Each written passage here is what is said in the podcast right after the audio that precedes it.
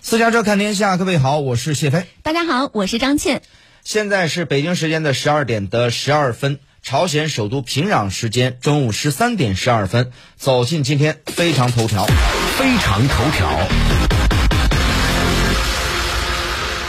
七国集团外长二十号指联合国安理会呢必须采取措施回应朝鲜近期试射新型洲际弹道导弹，而朝鲜外务相崔善基同一天发表谈话时指出，朝鲜试射导弹是针对美国严重的军事威胁和而采取合法正当的自卫措施，但联合国秘书长古特雷斯却再次指责为挑衅，显然是欠缺客观公正。详情我们来听一下媒体人李慧义的详细报道。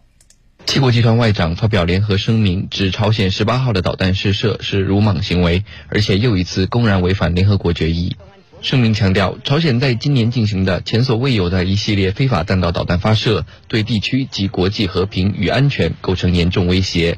联合国安理会必须采取一致而且强有力的行动，回应朝鲜近期的举动。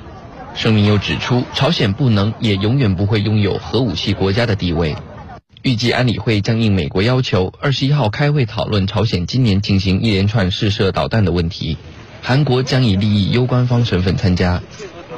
另外，朝鲜外务相崔善基二十号发表谈话时指出，联合国秘书长古特雷斯对发起挑衅的美国不吭一声，反而再次指责朝鲜采取合法正当的自卫措施为挑衅。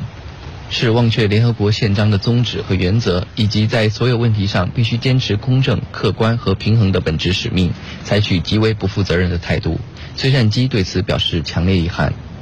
他指出，国际社会应该明确，要维持朝鲜半岛及地区的和平稳定，需要引发区内一切灾祸的美国挑衅性军事行动被彻底遏制和停止。以美国为首的追随势力策划操控联合国安理会，对朝鲜施压。联合国秘书长古特雷斯则对此不加过问，纵容默许，这本身就不可否认的证明他是美国的傀儡。崔善基提醒，朝鲜拿着明确的应对方案，注视美国和联合国安理会的动向。较早前，朝鲜证实试射火星十七新型洲际弹道导弹，领导人金正恩在场指导。